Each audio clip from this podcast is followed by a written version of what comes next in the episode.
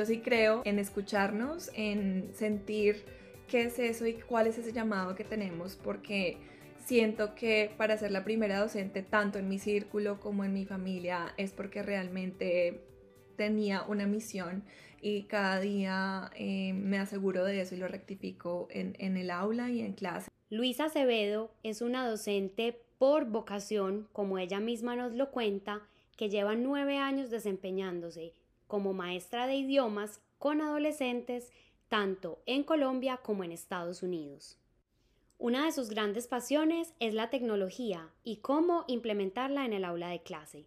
En este episodio nos comparte muchas de sus ventajas, cómo utilizarla en el aula de clase y una lista de sus aplicaciones favoritas.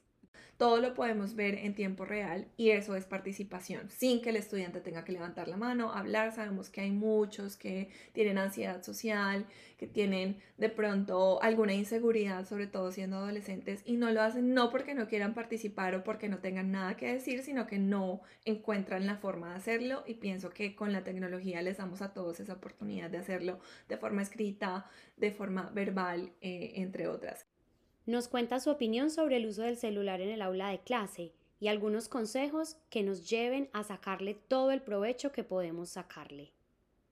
Yo recomiendo que los usemos a nuestro favor porque el celular sí o sí es parte de nuestro día a día, incluso nosotros como profesionales pues lo usamos constantemente, es una ayuda en muchos sentidos y ya para un adolescente podría también serlo. En mi caso tengo adolescentes que ya están en el mundo laboral, que ya se enfrentan a un horario de trabajo y por qué no enseñarles a usarlo. Y por supuesto no nos podíamos quedar sin abordar el tema de las inteligencias artificiales que han causado tanto revuelo en la educación en las últimas semanas. Si vamos a asignar un trabajo para la casa en donde van a utilizar inteligencia artificial, puedan ellos Em, analizar textos, analizar respuestas de inteligencia artificial, ponlos a interactuar con la herramienta y que tú le puedas poner al estudiante la tarea de pronto de ver cómo identificas tú o cómo diferencias tú una respuesta de una inteligencia artificial y de una persona, de un ser humano. Y por supuesto nos deja unos consejos hermosos para que todos podamos seguir transformando la educación. ¿Cómo podemos hacer para dejar ese ego al lado, para dejar esa competencia, para decir, bueno, este docente quiere mejorar, esto lo puedo aportar eh, en algo y, y, puedo de pronto contribuir a esto, sobre todo los docentes que están recién comenzando, que sabemos que ingresan nuevos a nuestra institución, eh, docentes que se crucen por nuestro camino y que de alguna forma podamos contribuir, pienso que ahí podemos hacer un cambio. Bienvenidos al segundo episodio de la primera temporada de Otra Educación es Posible por A Traveler Teacher, una ventana hacia muchas formas de transformar la educación.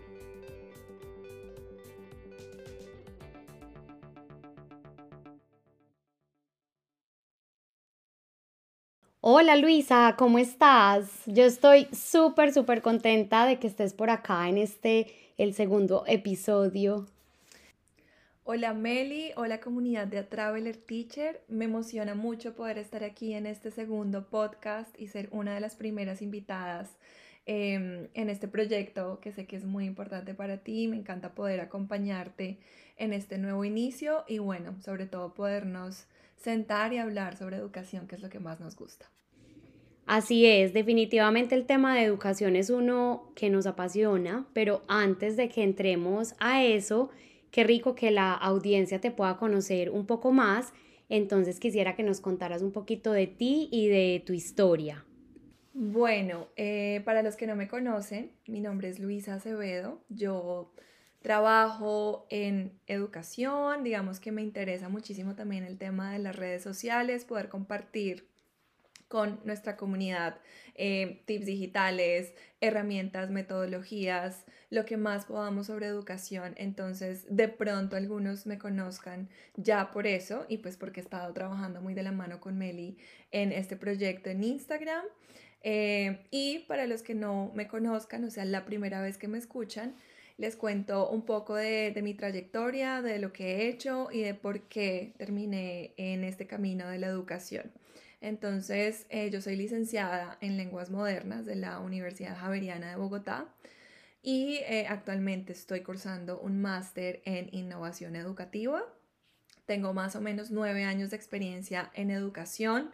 En este momento hago parte de un programa de intercambio en Estados Unidos y llevo más o menos cuatro años enseñando en un colegio público. Enseño francés y español. Y em, bueno, tengo estos nueve años de experiencia enseñando idiomas. En Colombia ya enseñaba inglés y algo de francés. Y aquí en Estados Unidos eh, pude seguir como con esta, este camino de la enseñanza del francés y hace un par de semanas empecé a enseñar español, lo cual me tiene muy motivada también. Muchas gracias por compartirnos un poco lo que ha sido tu, tu trayectoria y qué fue lo que te motivó a ti o te llamó la atención o te llevó a escoger esta carrera y meterte especialmente como por esa rama de las lenguas. Esa es una pregunta difícil, pero me la han hecho varias veces, me la han hecho mis estudiantes. Yo creo que si eres docente, en algún momento te han preguntado por qué, por qué escogiste esto, por qué elegiste este camino. Eh, entonces he tenido el tiempo como de reflexionar, de mirar realmente por qué estoy acá y por qué elegí este camino de las lenguas, eh, lenguas modernas. Yo pienso, por un lado, em, que es una corazonada, para mí es eso, yo siento que hay un momento en donde ya tienes que tomar una decisión que por un lado eso me parece em, complejo, que tú a tus 17 o 18 años ya tengas que elegir el camino y tengas que decir que quieres estudiar. Eh, pero yo pienso que en ese momento sentí algo, sentí como un llamado a, a irme por este camino. Me gustaba enseñar, tuve oportunidad de enseñar eh, a familiares, amigos, eh, amigos de familiares y en ese momento sentía que tenía una conexión especial con la enseñanza. Y ya acercándose los años de graduación, ya tenía que tomar esta decisión de qué estudiar, dije, voy a arriesgarme, sentía dentro de mí que ese era el camino que tenía que tomar. Mis compañeros del colegio, absolutamente todos se fueron por ramas muy distintas, por arquitectura, por negocios internacionales. Soy la única docente y en mi familia soy la primera docente. Entonces yo, yo sí creo en, en, en escucharnos, en sentir qué es eso y cuál es ese llamado que tenemos, porque siento que para ser la primera docente, tanto en mi círculo como en mi familia, es porque realmente tenía una misión y cada día eh, me aseguro de eso y lo rectifico en, en el aula y en clase, entonces siento que es un poco eso. Me encanta eso que dices y coincido completamente. Yo les contaba precisamente en el primer episodio cómo también fue mi camino eh, yo no quería escuchar mi llamado y la misma vida me fue llevando, pero estoy supremamente convencida que hay ciertas profesiones que realmente tienen que ser una vocación para que las podamos desempeñar bien y para que cumplan su misión. Y sin duda alguna la educación es una de ellas. Me queda una duda, eh, acá pues nos contaste un poquito por qué el camino de la educación y qué fue lo que te llamó la atención para irte como por el ámbito de los idiomas, pues porque dentro de la educación podrías ser docente de primaria, de preescolar, matemáticas, en fin, hay muchas posibilidades. Entonces, ¿qué fue lo que te conectó como con esa parte de los idiomas? Y no sé si acá también nos quieres compartir un poco, porque casi toda tu experiencia ha sido con francés, más que con la enseñanza del español o del inglés. Entonces, si es como porque tú lo querías hacer o porque la vida te fue llevando y ya después te enamoraste de ese idioma o cómo ha sido un poquito también ese camino. Bueno, eh, yo creo que aquí pasaron varias cosas. Desde muy pequeña tengo recuerdos de ser muy buena en idiomas en el colegio. Tuve la facilidad, me gustaba, eh, tuve también la oportunidad de ser apoyada por mi familia. Entonces recuerdo a los 13 años decirle a mi mamá, quiero aprender un nuevo idioma, no me pregunten por qué, no me pregunten cómo. Y ella aceptó, vio el interés, vio el momento, vio la oportunidad, entonces ingresé a una academia a los 13 años que empecé a estudiar francés. Entonces yo pienso que la vida me ha llevado de alguna manera por este camino de los idiomas. Eh, tenía familiares, amigos que me decían, tú eres buena en esto, ¿por qué no me enseñas? ¿Por qué no me das una clase? ¿Por qué no me das una tutoría, una asesoría? Entonces yo a mis 13, 14, 15 años eh, enseñaba, tenía pequeñas tutorías los fines de semana, tenía un ingreso extra enseñándole como a mis amigos, a mis compañeros. Entonces, yo pienso que así poco a poco se fue dando todo. Ya en 11, que ya estaba por graduarme, nos hicieron una charla de proyección profesional y me acuerdo que la persona que la hizo hizo mucho énfasis en la licenciatura en lenguas modernas porque era un programa que estaba apoyando el gobierno, estaban dando becas, créditos y eh, explicó como los beneficios de, de, esto y a mí me quedó sonando y ahí es donde vuelve lo del llamado porque me quedó sonando, me quedé pensando, me imaginé y tuve esa visión de cómo me vería yo como docente de idiomas y lo sentí en mi corazón que ese tenía que ser el camino, lo que les digo, porque no entiendo, porque ningún amigo, ningún familiar lo era y yo sentí mucha seguridad al hacerlo. Eh, mis profesores me cuestionaban, me decían, pero ¿por qué tú estás segura? Tú eres muy buena para esto y para esto, ¿por qué no te vas por otro camino? No te recomendamos la docencia. Y yo seguía muy segura y hasta el día de hoy lo, lo sigo estando. Entonces, yo pienso que la vida me ha ido llevando, me ha ido mostrando el camino y disfruto mucho de los idiomas. El francés, como les digo, a los 13 años tuve la oportunidad de empezar a aprenderlo y eh, la práctica en la universidad la hice en francés. Eh, solo había un cupo, era el colegio que más me quedaba cerca de la casa, entonces se dio para enseñar francés y poco a poco eh, fui creando como este camino, esta experiencia en francés. Ya después en Estados Unidos mi experiencia era toda en francés en Colombia, por eso seguí enseñándolo acá. Entonces ha sido bien especial este, esta conexión que tengo con, con los idiomas y en particular con el francés.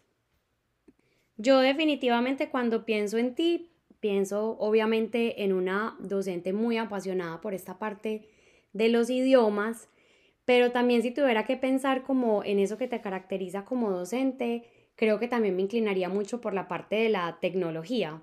Inclusive para mí ha sido eh, una gran inspiración, una gran motivación, una gran impulsora eh, que me has eh, introducido a muchas herramientas tecnológicas y yo a veces les tengo como pereza porque siento que no siempre son fáciles de utilizar. Entonces uno como docente tiene poquito tiempo y se sienta en el computador y va a hacer algo y no sabe cómo y es como, bueno, ahora vete a buscar un video de YouTube, etcétera. Pero aún así siento que me has motivado mucho como a indagar y a explorar ese punto. ¿Consideras tú que esos son como tus fuertes o esos elementos que te caracterizan a ti como docente y eso especial que le quieres aportar a la educación? ¿O de pronto hay otro por ahí que se me haya escapado y que no haya conocido de, de tu desempeño como docente? Yo creo que eh, por un lado la tecnología sí me caracteriza definitivamente porque desde muy pequeña recuerdo tener cercanía con, la tecnología. Mi papá es amante de la tecnología y yo pienso que los papás le heredan muchísimas cosas a uno. Y yo fui, digamos, la primera hija, fui esa hija con la que mi papá de pronto tuvo esa oportunidad de, experimentar con la tecnología. Eh, me acuerdo de pronto los primeros celulares me tocaron a mí en carta. Eh, los primeros, sí, primeros juegos para aprender en línea, como todo este boom del internet, de la conexión, me tocó a mí y eh, además de eso, siempre he sido una persona muy de estar en la casa y eh, me acuerdo de pequeña pasar muchísimo tiempo frente al computador, que hoy en día podría decir puede ser algo negativo, algo positivo, pero en este momento digo, me sirvió porque de alguna forma desarrollé esa intuición para la tecnología, que muchas veces le dicen a uno, no, es difícil, tú no puedes, de pronto tú naciste en otra generación, esto es de las demás generaciones, las generaciones que vienen ahora, pero tu generación no es eh, buena para la tecnología. Entonces, a veces nos programamos de esa manera y no nos arriesgamos a probar la tecnología. Siento que haber tenido esta crianza, haber nacido un poco en medio de esta tecnología, me ayudó a tener, a desarrollar esa intuición y esa facilidad y esa curiosidad, porque a veces es simplemente tener la curiosidad y no tener miedo de equivocarse y probar, intentar y mirar qué pasa. Entonces, por ese lado creo que sí es un plus. Y lo otro, pues, es tener además la facilidad de contar con los recursos. Sabemos que lamentablemente la docencia hoy en día no nos permite a todos los docentes tener el acceso a Internet eh, tener el acceso a dispositivos electrónicos y ya partiendo de eso, pues no es muy probable que un docente vaya a tener o a sentir esa facilidad o a desarrollarla si ni siquiera hay internet en su contexto inmediato. Entonces, por ese lado también digo, bueno, he tenido esa, ese privilegio de alguna manera de en todos mis, mis trabajos, desde el primer trabajo que tuve como docente, tener acceso a internet, tener acceso a un computador, a un proyector, a que el colegio tuviera presupuesto para adquirir plataformas educativas. Entonces ya con todo esto, he podido aprender y hoy en día llevo y comparto esto con otros docentes porque descubrí en Instagram en la pandemia un canal muy, muy poderoso para compartir lo que sabemos, compartir lo que conocemos y eh, sobre todo pues poder conectar de otras maneras con los docentes. Entonces eso me caracteriza y eh, muy relacionado con lo último sería como esta, esta conexión y esta el desarrollo, digamos, emocional, creo que lo he ido conectando un poco, aprendiendo con Meli y, Diana de disciplina positiva. Siento que por ese lado he descubierto cosas que ya hacía, pero que ahorita digo, bueno, tienen un nombre y lo puedo combinar muy bien con la tecnología. Bueno, y oyéndote hablar de esto de la tecnología, me surgieron algunas preguntas. Te las voy a hacer. Lo primero, ¿Qué le dirías tú a los profes? Y ahí todavía me incluyo yo porque no creas, yo me acercaba a la tecnología, pero todavía a veces me canso, me ofusco y digo, no, voy a hacer la clase como siempre la he hecho. Entonces, ¿qué nos dirías a los docentes que a veces lo vemos tan difícil y que de verdad nos pasa ese escenario que te describía? Nos sentamos frente a un computador, nos dicen que esa aplicación es la más fácil de usar, y no sabemos qué hacer. y nos viene ahí mismo como ese pensamiento de, ay no, esto está muy difícil, estoy perdiendo mucho tiempo, mejor vuelvo a lo que yo ya sé hacer. Yo creo que eh, por un lado sacar el tiempo, porque a veces si dejamos para lo último y, y, decimos, bueno, esta clase es mañana y yo voy a probar esta herramienta mañana y tiene que ser mañana porque no sé qué más voy a hacer mañana en clase, pues no es lo ideal. Entonces, tomarse el tiempo eh, una semana, dos semanas antes, incluso durante estos, estos días que a veces tenemos, que yo sé que ojalá fuera más tiempo, pero a veces tenemos tiempo de planeación de clase antes del año escolar, ojalá pudiéramos dedicarnos a aprender. Hay diferentes canales hoy en día, pueden ingresar a mi página en Instagram para aprender pueden ingresar a YouTube, que hay eh, canales, YouTube, eh, digamos, tiene tutoriales para que puedas mirar aplicaciones diferentes paso a paso. Conecta con otros docentes, yo lo digo eh, muchas veces y lo digo constantemente y es, nos da miedo a veces preguntar, creemos que no nos van a ayudar o creemos que vamos a hacer una molestia, una carga para alguien más, pero hay que encontrar esa persona indicada que nos va a ayudar porque no hay otra manera. Si no preguntamos, si no investigamos, si no buscamos, nos vamos a quedar con lo que sabemos y entonces eso no, no es lo que es ni debería ser la forma. Ahora, sé que hay muchos profes que nos escuchan y dicen, bueno, yo ni siquiera tengo recursos, por más de que tenga la actitud y tenga todo el entusiasmo, pues no lo puedo hacer porque no tengo. Pero sí los invito a buscar formas y a pensar formas de innovar en sus aulas. Yo les hacía o les he dado un ejemplo de los intercambios escolares. Yo lo hago con herramientas digitales como Padlet, como Flipgrid, que nos permiten grabar videos e intercambiar, pero tú también podrías llevar a otro nivel lo que haces en, en tus aulas sin necesidad de una plataforma que te permita grabar videos, sino que puedes contactar con otro colegio, pueden hacer un intercambio de cartas eh, y puede ser un poco más eh, transformador y más impactante para tus estudiantes y para tu comunidad si tú empiezas a generar este tipo de conexiones con otros colegios, con otros docentes, con otras culturas. Em, que así tome más tiempo, que una carta se demore un mes en llegar, pero existe esa intención y ese propósito de innovar en tu, en tu clase que me parece también muy importante. Entonces, pensar otras formas de innovar en nuestras clases en donde de pronto si no tienes el recurso lo puedas hacer, si no tienes la tecnología, el internet lo puedas hacer y si sí lo tienes, pierde el miedo aprender, a equivocarte, hazlo con tiempo y pregunta y conecta con otros docentes en internet, en redes sociales, que si en tu contexto y en tu colegio nadie te quiere ayudar, seguramente en Instagram, en Facebook, en YouTube vas a encontrar hoy en día alguien que te va a dar la mano y te va a dar un apoyo, un consejo o te va a explicar. Y así como ella nos decía, ella puede ser esa profe a la que le pregunten. Ahora, cuando nos estemos despidiendo, ya nos va a contar sus redes y por supuesto que lo voy a dejar en la descripción para que sepan que ella es una de esas profes a la que pueden acudir a pedirle ayuda y les va a contestar con todo el amor. Em, esta pregunta era un poquito más enfocada como hacia los docentes, ahora la quiero pasar un poco más hacia los estudiantes. Creo que cuando empezamos a utilizar alguna herramienta, eh, solemos irnos como primero a un extremo y después al otro. Entonces estuvimos mucho tiempo solo manual, después llegó la pandemia, bueno, manual me refiero como escribiendo en el cuaderno, recortando, pegando la cartelera, después llegó la pandemia, entonces nos fuimos para el otro lado todo virtual eh, y eso hizo que también muchos docentes dijeran, ya no quiero tener a mi estudiante pegado del computador, volvamos otra vez a que todo sea simplemente escribir, recortar. Mm, ¿Qué beneficios ves tú en los estudiantes con el uso de las tecnologías y cuál dirías tú que puede ser como ese punto medio eh, que nosotros como docentes podemos tener en nuestras aulas de clase con ese uso de las tecnologías con los estudiantes?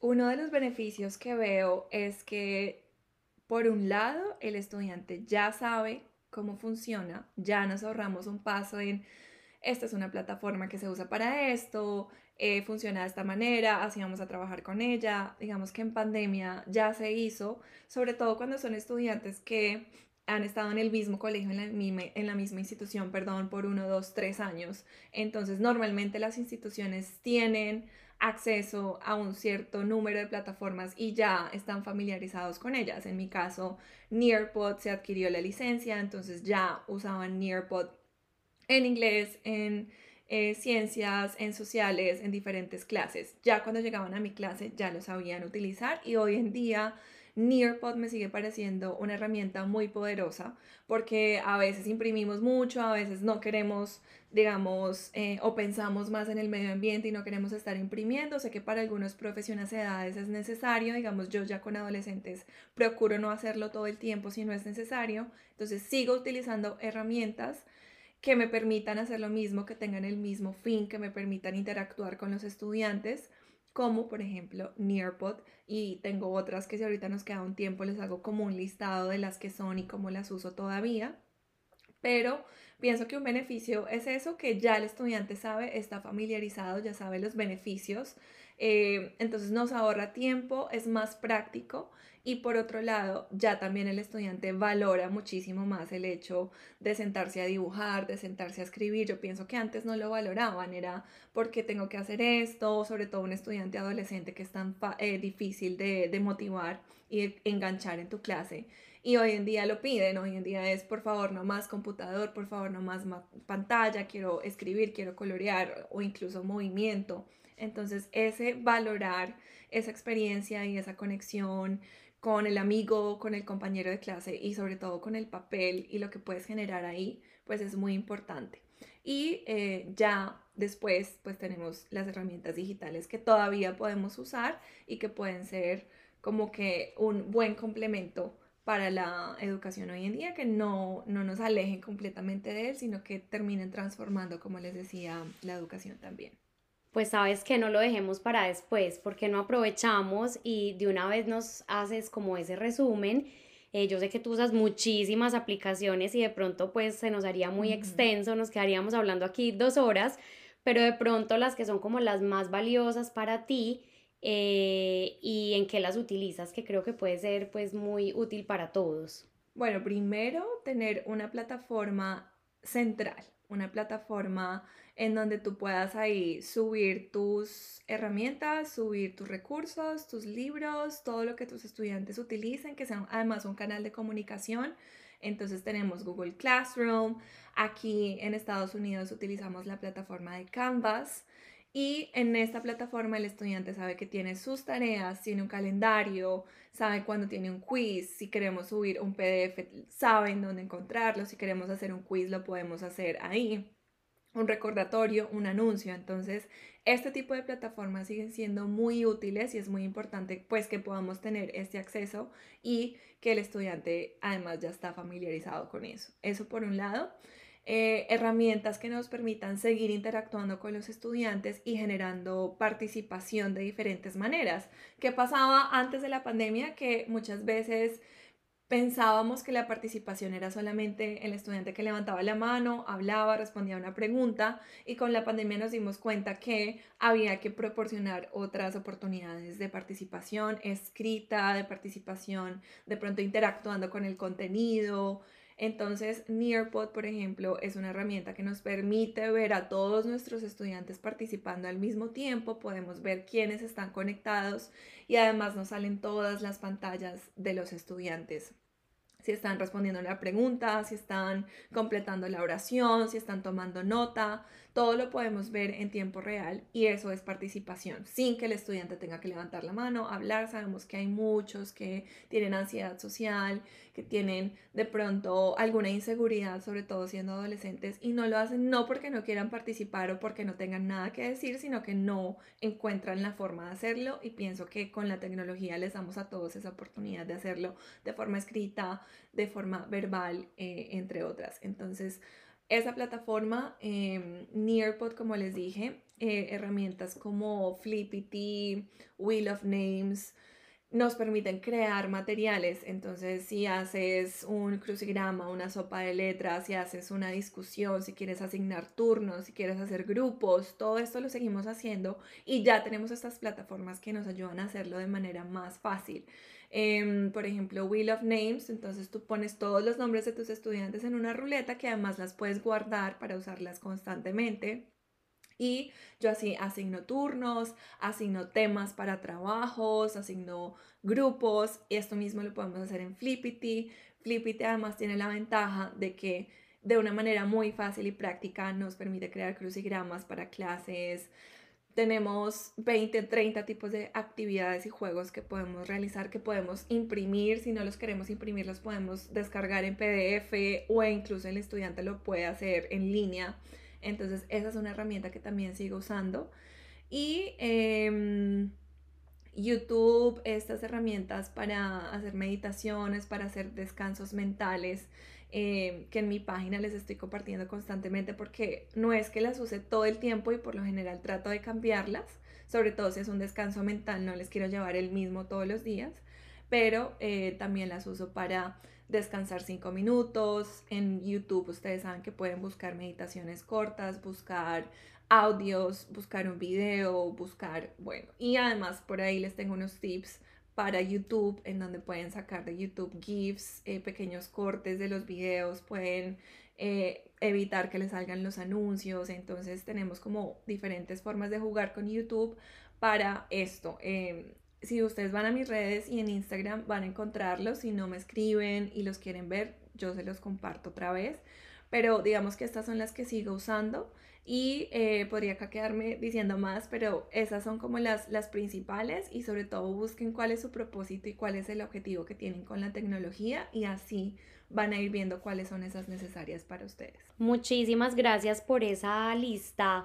Yo conocí Flippity gracias a ti y tengo que decir que es una de las herramientas que más me gusta para todo lo de crear crucigramas, crear sopas de letras y ese tipo de juegos, juegos de memoria me encanta, entonces súper recomendada, profes, para que la exploren. Yo estuve tomando aquí nota muy juiciosa mientras Luisa iba explicando y todo eso se los voy a dejar en la descripción del podcast. Una pregunta, parece no muy relacionada, pero todo esto sigue siendo tecnología y sé que es algo a lo que tú te enfrentas en el día a día. Yo no me enfrento a eso porque mis estudiantes están en quinto de primaria y no tienen permitido usar el celular, pero sé que los tuyos sí. Y sé que para muchos docentes la forma de incluir la tecnología en sus aulas de clase es con el celular, porque no, los ni no todos los estudiantes tienen un computador o una tablet que puedan utilizar, entonces les dan el celular y ahí les envían como algún tipo de actividad. ¿Qué consejos les puedes dar a los maestros que tienen como ese desafío de tener los celulares en clase para que sea una herramienta que les ayude en el aprendizaje, pero que los niños no se queden viendo videos en el chat, en redes sociales, etc. Para los celulares hay varias formas eh, y hay varios factores también que influyen ahí, porque por un lado tenemos que tener el apoyo de la institución. Yo cada vez que toco este tema lo digo porque no hacemos nada si la institución no tiene un buen mecanismo, un buen protocolo de asistencia en, caso de que el estudiante use constantemente el celular. Entonces, eso por un lado, la institución, el apoyo de los administrativos. Por otro lado está el trabajo que haces tú diariamente con ellos y desde el día uno en expectativas, en recordarles qué es lo que se espera, qué es lo que no y acostumbrarlos de alguna manera a una dinámica de clase con el celular o sin el celular. Sé que hay docentes que definitivamente no los quieren en su clase, no, no lo permiten porque de alguna manera pues el adolescente tiene la tentación sí o sí de ver sus mensajes, de estar en una llamada, de ver un video, de estar en redes sociales y pretender que como docentes vamos a ser más interesantes que lo que ellos tengan en el celular, pues no, no, no, no está cerca de serlo. Entonces, las expectativas, generar acuerdos con ellos, eh, generar debates con ellos, yo lo hago mucho en las primeras semanas, me siento con ellos y antes de enseñar hablamos del uso de celular, de cómo les afecta y qué beneficios tiene para ellos, lo convertimos en un debate en donde podemos escucharnos, mirar qué pensamos y a partir de ahí construir ciertos acuerdos también en cuanto a los celulares y que ellos sepan para ti como docente qué es lo que esperas y cómo vas a manejar eh, este tema del uso de los celulares. Yo recomiendo que los usemos a nuestro favor porque el celular sí o sí es parte de nuestro día a día, incluso nosotros como profesionales pues lo usamos constantemente, es una ayuda en muchos sentidos y ya para un adolescente podría también serlo. En mi caso tengo adolescentes que ya están en el mundo laboral, que ya se enfrentan a un horario de trabajo y por qué no enseñarles a usarlo. Hoy en día tenemos además inteligencia artificial, que podríamos hacer como otro podcast de, de ese tema, porque no se trata de prohibirlo nuevamente ni de decir no lo vamos a usar y, y es queda rotundamente, ¿no? Eh, aislado, porque al contrario, si ya está ahí, está la tecnología, pues hay que usarla a nuestro favor y hay que enseñarles a ellos a usarlo adecuadamente, correctamente.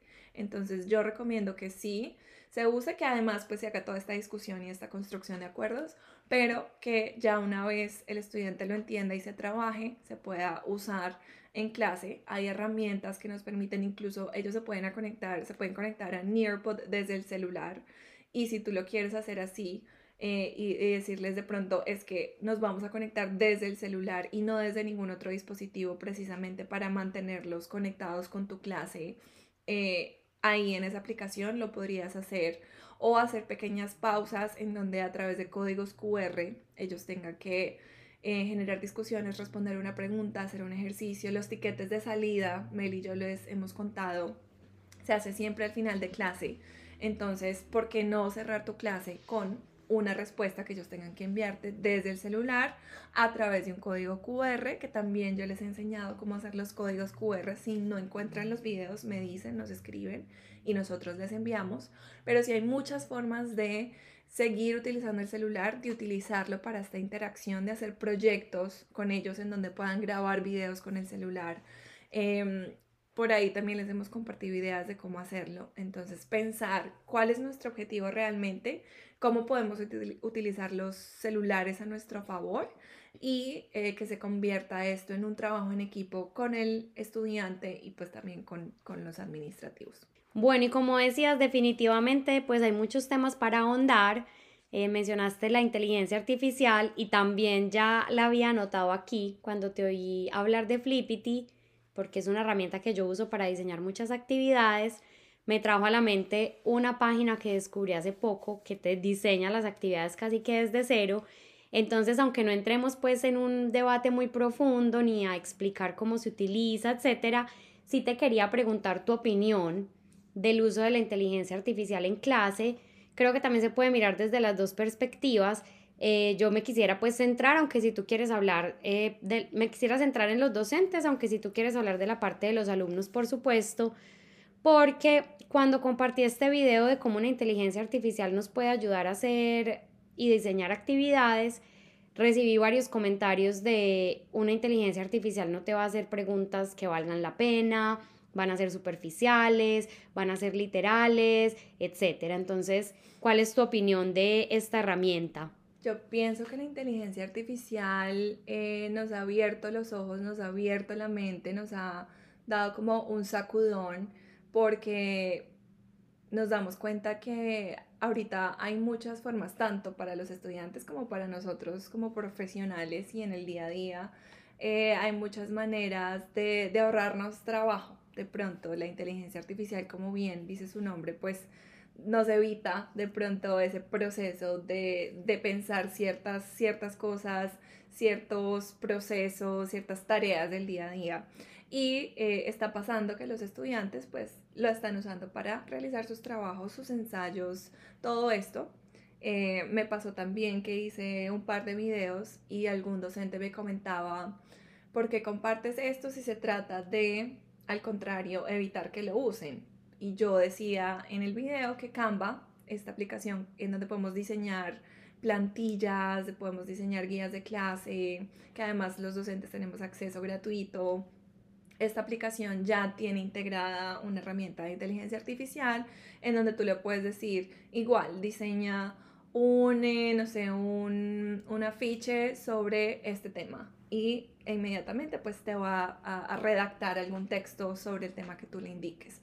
Entonces me cuestionaban y me decían por qué si al contrario se trata de que el estudiante evite, que de pronto nosotros demos el ejemplo de no hacerlo, pero ahí es donde entra a jugar un poco el impacto que está teniendo la inteligencia artificial y que nosotros cambiemos el chip y cambiemos la mirada y nos demos cuenta que por más de que lo, lo prohibamos, por más de que digamos que no, ya existe y el estudiante lo va a utilizar.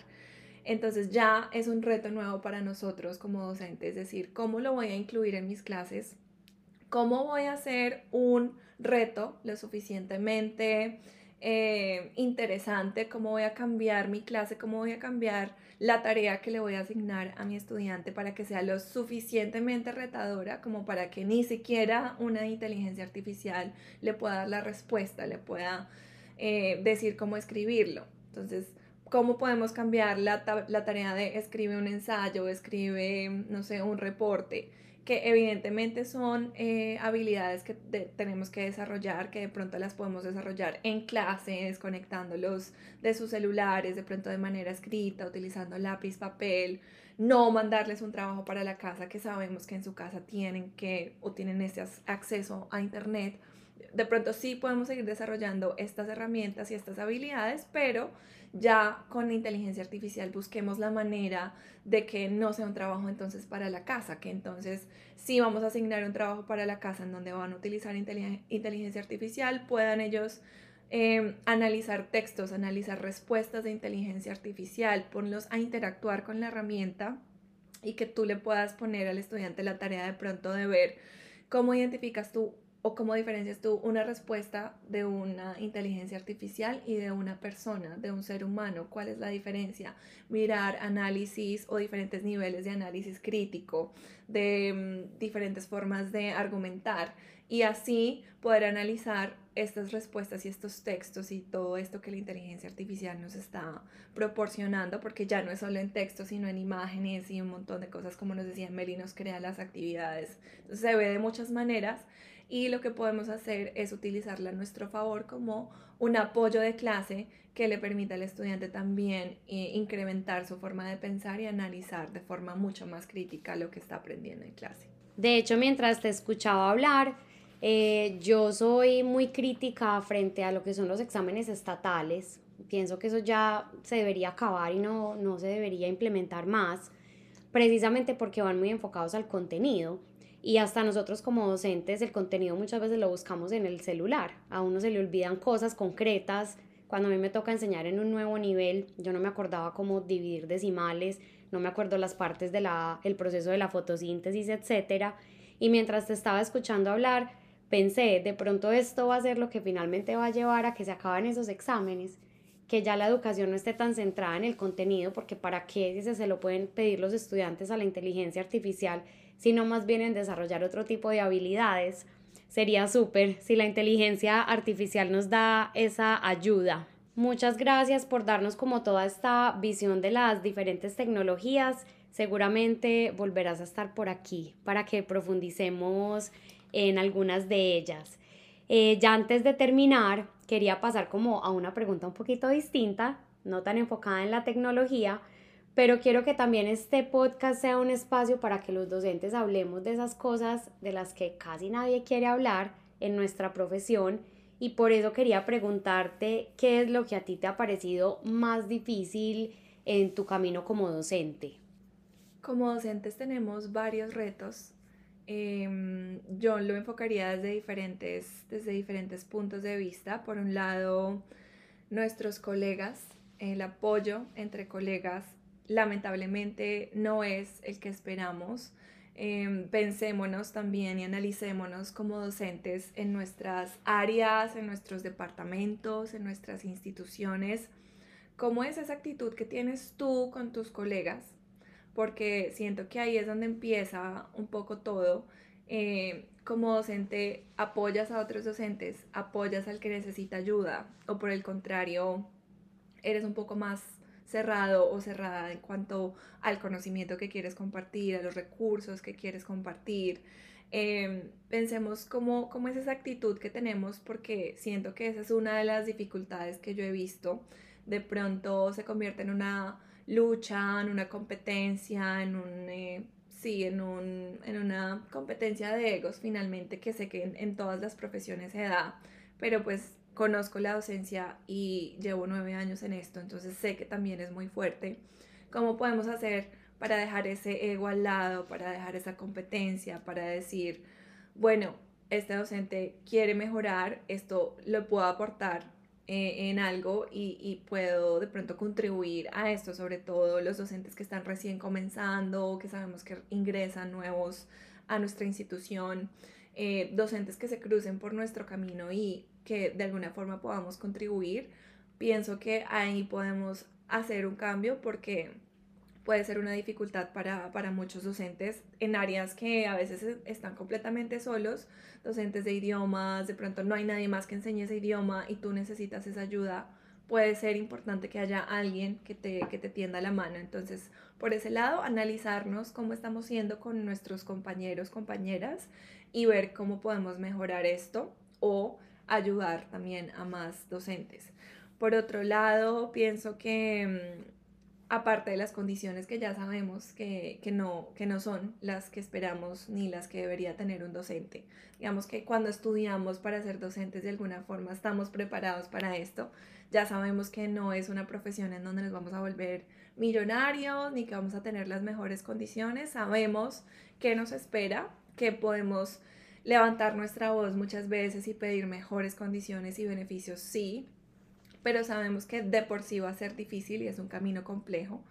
Entonces, siento que más allá de esto, eh, sí los administrativos y las instituciones podrían ahorrarnos un poco a nosotros momentos de estrés, momentos de ansiedad, con tanto papeleo, con tanto procedimiento innecesario, el tema de las observaciones de clase, que también es algo que Mel y yo vamos a hablar muy pronto, que en vez de ayudarte a crecer profesionalmente resulta siendo una presión, un eh, mecanismo de control más sobre ti para ver si sí estás haciendo no, cuando no te avisan que tienes una observación y se tienen unas expectativas de pronto que no se compartieron contigo, que no se comunicaron.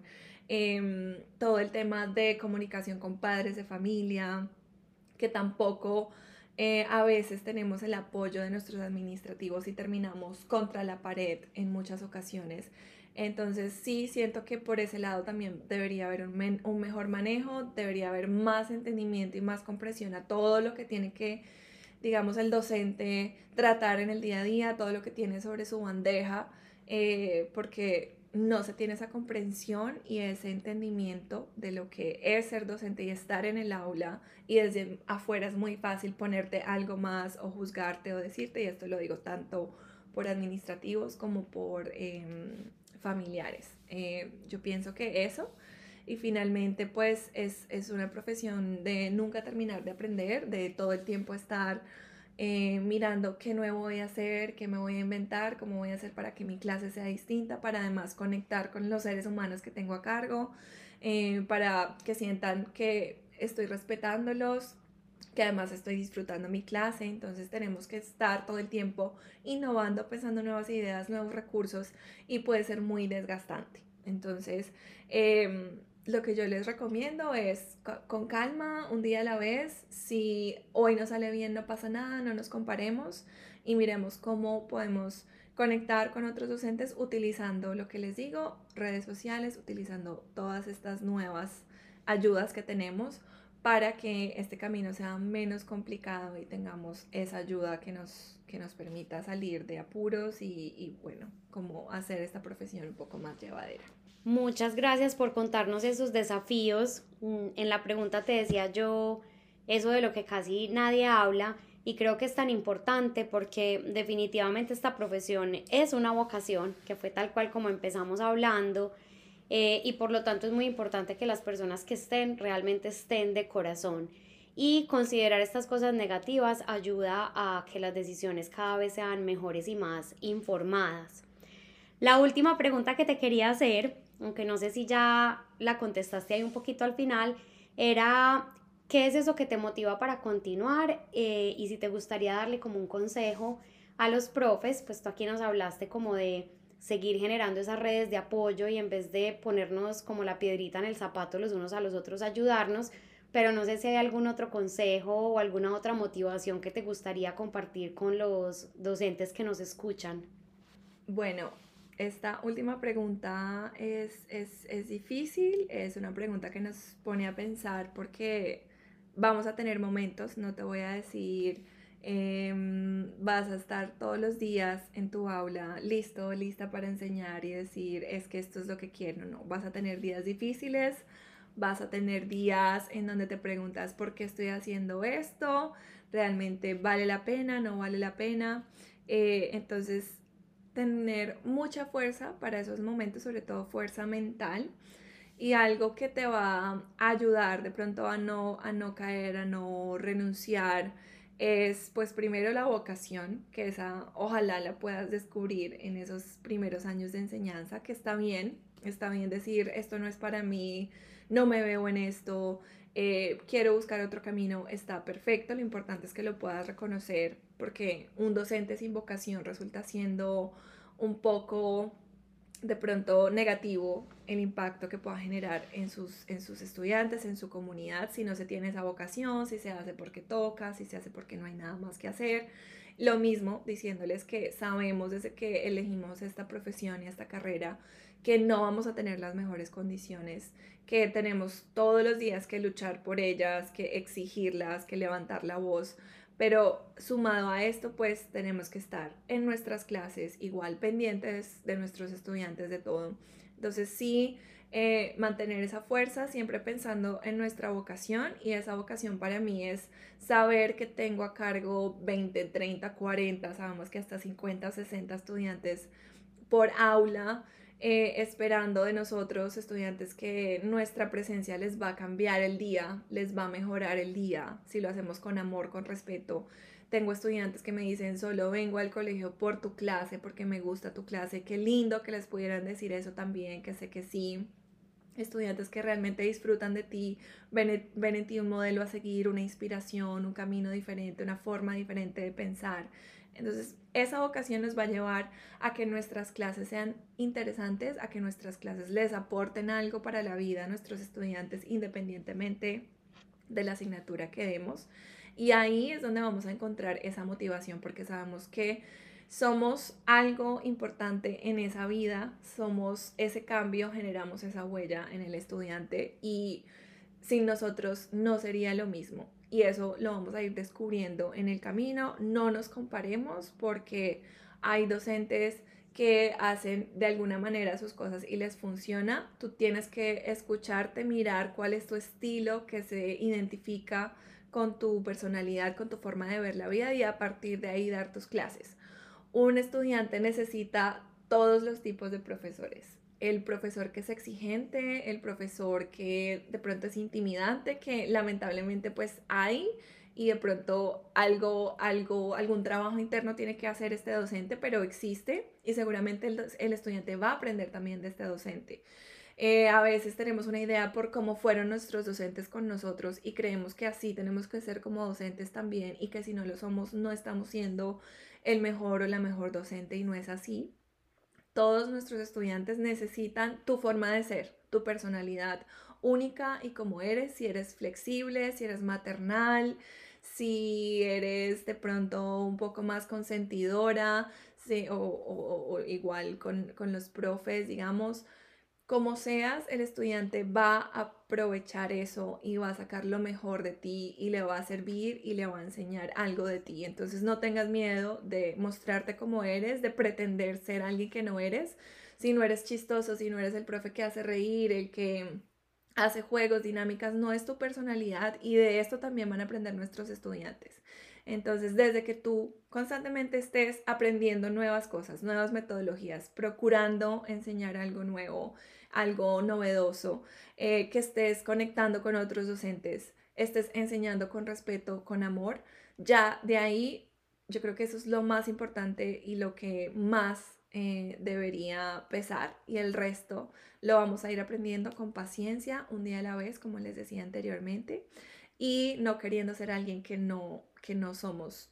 Somos lo que somos, identifiquemos esas fortalezas, seamos genuinos, porque un estudiante no hay nada más que valore que un profe que es genuino y no pretende ser algo que no es. Si no eres chistoso, está bien, si no eres exigente, mira cómo puedes cambiar, cómo puedes balancearlo, pero no te dejes presionar ni eh, compararte que esto puede dañar profundamente esa vocación y esas ganas de, enseñar.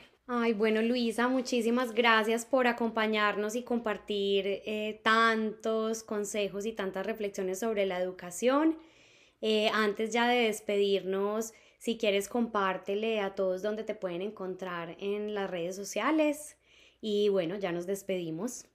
Claro que sí, gracias a ti por invitarme. Me hace muy feliz poder estar aquí, poder ser de las primeras invitadas, como les decía al principio, porque finalmente pues empezamos juntas en este camino y ver que puedes hacer y lanzar tu proyecto nuevo, que sé que le estás poniendo todo el corazón y todo el empeño, entonces me hace muy feliz poder acompañarte, dar mi granito de arena y pues poder seguir acompañando a tu comunidad también. Si ustedes de pronto es la primera vez que, me escuchan y quieren ver los videos, todo lo que he compartido de tecnología, de metodologías y demás, estoy como arroba edigiket, que se escribe E D I G I C K E T y así estoy eh, en la mayoría de redes sociales, sin embargo la que más uso es eh, Instagram. Entonces ahí tenemos videos, tenemos eh, imágenes, guardamos clases en vivo que tenemos de años pasados, de meses pasados, entonces absolutamente todo lo encuentran ahí. Y eh, si ustedes me envían un mensaje, podemos contactar, podemos ponernos en contacto, podemos hablar, resolver dudas. Simplemente pronto si necesitan un consejo, ahí estamos para, para eso y para hacer ese canal que decíamos tan importante de apoyo entre docentes. Entonces ya saben, para que la vayan a seguir, yo se los voy a dejar escrito en la descripción de este episodio para que la puedan encontrar. Y quisiera terminar este episodio haciéndome eco de esas palabras tan bonitas que nos dijiste. Creo que de todos los mensajes que transmitiste es el que más se me queda a mí Qué rico que cada vez los docentes creemos una red de apoyo, que podamos dejar de lado ese ego, como tú nos decías, y realmente tener, tendernos la mano para ayudarnos en todo momento. Muchísimas gracias de nuevo por estar acá y por compartir estos mensajes tan bonitos. Muchas gracias a todos ustedes por escucharnos y nos encontramos en un próximo episodio.